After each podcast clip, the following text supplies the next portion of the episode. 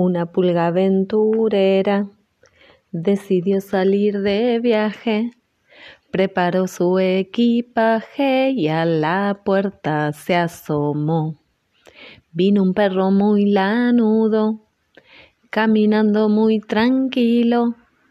Uy, ahí viene el colectivo, dijo la pulga y saltó. Y así, sí, sí, viajó, jojo, en la oreja de un perro lanudo, la pulga viajerara, quién sabe hasta dónde llegó.